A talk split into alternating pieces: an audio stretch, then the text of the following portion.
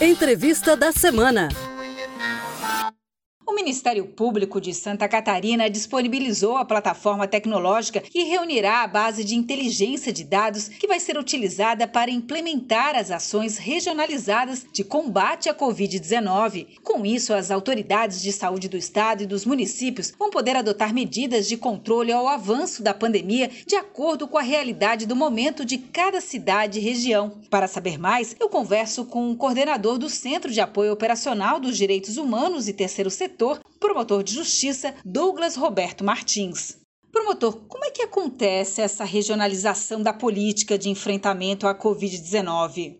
A partir da necessidade de manter o controle sobre a transmissão da epidemia, o suporte hospitalar das regiões e a manutenção, dentro do possível e de, um, de uma forma segura, das atividades econômicas do Estado, o Estado passou a adotar uma matriz de avaliação de risco que vai ser desenvolvida e aplicada por região do nosso Estado. O Estado é, é dividido em 16 regiões de saúde que vão ser avaliadas de acordo com as características de transmissão, suporte hospitalar é, e evolução dos casos de de Covid dentro desses territórios. A ideia é que as medidas sejam, a partir de agora, compatibilizadas com a realidade de cada região, para que não sejam excessivas para aquelas regiões em que haja uma baixa incidência da transmissão da Covid e também não sejam insuficientes naquelas regiões que precisam de um enfrentamento mais forte a essa epidemia. Isso se deu a partir de uma matriz de avaliação que o Estado desenvolveu de forma muito competente por seus técnicos, que têm feito um excelente trabalho na construção desses critérios técnicos e científicos que vão pautar então as decisões tanto do Estado quanto dos municípios de forma dialogada, de forma colaborativa e conjunta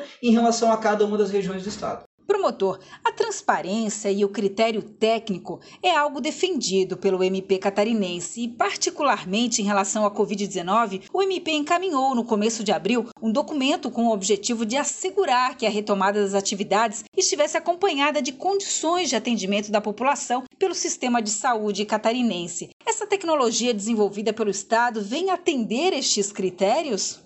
Sim, essa matriz de avaliação de risco, ela adota uh, critérios técnicos e científicos bastante claros. Ela define ali quais são os critérios de avaliação de cada região uh, e, a partir da classificação do nível de risco potencial que aquela região apresenta, quais são as medidas indicadas a serem adotadas, de maior restrição ou de maior liberação das atividades. Isso dá maior segurança ao processo, dá maior clareza e certeza a respeito do que cada região precisa fazer uh, para se manter segura, para manter o seu suporte hospitalar suficiente para todas as pessoas que precisem. Isso, evidentemente, faz com que a, o processo de enfrentamento ganhe muito mais transparência, ganhe muito mais tecnicidade e cientificidade, né? que é algo que o Ministério Público vem defendendo desde o início do processo. Que se respeite os critérios técnicos e científicos e que eles sejam apresentados, que sejam claros, transparentes, que os dados estejam disponíveis. E nesse sentido, a Secretaria de Estado de Saúde, junto com as Secretarias Municipais de Saúde, em especial a Vigilância em saúde do Estado eh, e os profissionais que trabalham num comitê técnico que apoia o Comitê de Operações de Emergência em Saúde, trabalhou de forma muito competente na construção desses estudos e desses instrumentos que vão, ser, que vão passar a ser utilizados eh, no enfrentamento à epidemia a partir das próximas semanas.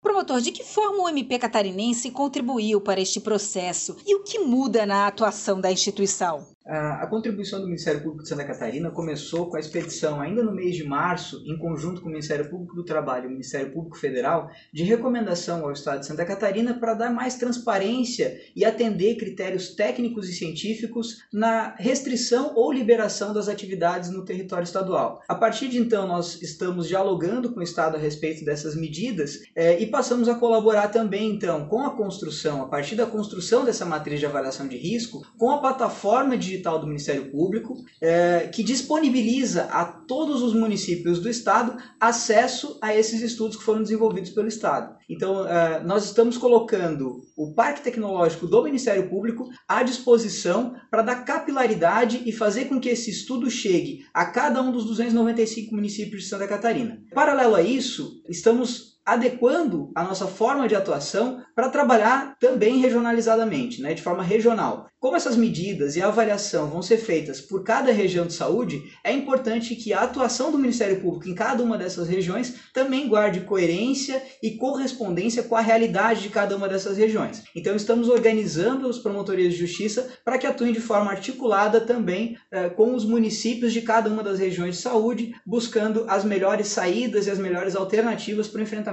da crise nessas regiões. Promotor, quais vão ser as etapas desenvolvidas nas próximas semanas para a implementação dessa ferramenta? Esse estudo foi desenvolvido durante as últimas semanas pela Secretaria de Estado da Saúde e durante esta semana, né, após ele ter sido apresentado na sexta-feira da semana passada aos municípios e também ao Ministério Público, é, ele vai passar por um debate com os municípios, com as áreas técnicas dos municípios, para aprimoramento do modelo, aprimoramento do estudo e definição das medidas que serão recomendadas em cada uma é, das classificações de risco que foram estabelecidas. Com a superação dessa fase, o aperfeiçoamento do modelo e a finalização, a partir do dia 1 de junho, ele vai ser então apresentado à sociedade de uma forma clara, de uma forma simples, tudo isso capitaneado pela Secretaria de Estado da Saúde, para passar então a pautar as ações que vão ser desenvolvidas, tanto pelo Estado quanto pelos municípios do, do, do Estado de Santa Catarina. Bom, e na prática, como ela vai funcionar? Cada região vai ter medidas diferenciadas de acordo com os números da Covid-19? Isso, a ferramenta ela trabalha com quatro níveis de classificação de risco moderado, alto, muito alto e gravíssimo. Para se classificar uma região em cada um desses níveis, diversos critérios são avaliados o suporte hospitalar, a taxa de ocupação dos leitos de UTI, a taxa de ocupação dos leitos clínicos, a velocidade em que a transmissão tem acontecido, como está acontecendo o aumento no número de casos dentro daquele território, se está aumentando rapidamente, se está evoluindo de forma mais lenta, e tudo isso vai chegar a um resultado final que é a classificação da região em um desses níveis. Para cada um dos níveis, as medidas vão estar indicadas nessa matriz de avaliação. Então já vai ficar pré-estabelecido que no nível X uh, as escolas vão ser liberadas, no nível Y o transporte vai ser liberado, enfim, cada liberação ou restrição de atividade vai ser em decorrência da avaliação das peculiaridades daquela região. A partir disso, evidentemente, cada região vai ter as suas medidas adaptadas à sua realidade. Então pode acontecer de uma região, de uma região ter o transporte liberado e a outra ter o transporte restrito. De uma região ter as aulas sendo retomadas eh, paulatinamente e outra região eh, manter as aulas ainda suspensas. Isso, claro, evidentemente, para todas as regiões com as recomendações de cuidados sanitários, de só sair de casa quando realmente necessitar, uso de máscara por todos e a partir dessa regionalização da política pública, qual o papel da sociedade? A classificação de risco potencial de cada região vai ser reavaliada semanalmente pelo Estado a partir da matriz de avaliação que foi desenvolvida.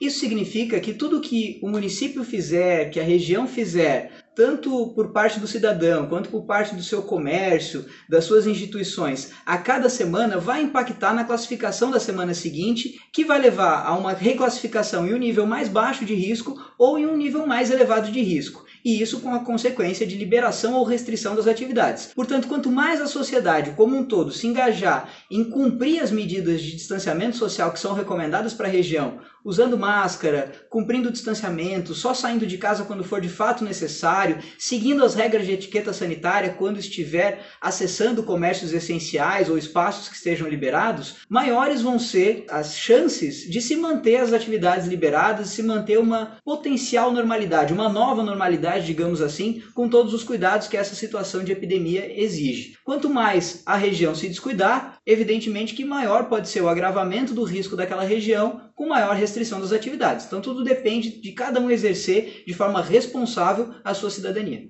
Obrigada pela entrevista. Eu conversei com o coordenador do Centro de Apoio Operacional dos Direitos Humanos e Terceiro Setor, promotor de justiça, Douglas Roberto Martins. Você ouviu Entrevista da Semana. Para saber mais sobre o assunto, acesse o site do Ministério Público de Santa Catarina, www.mpsc.mp.br.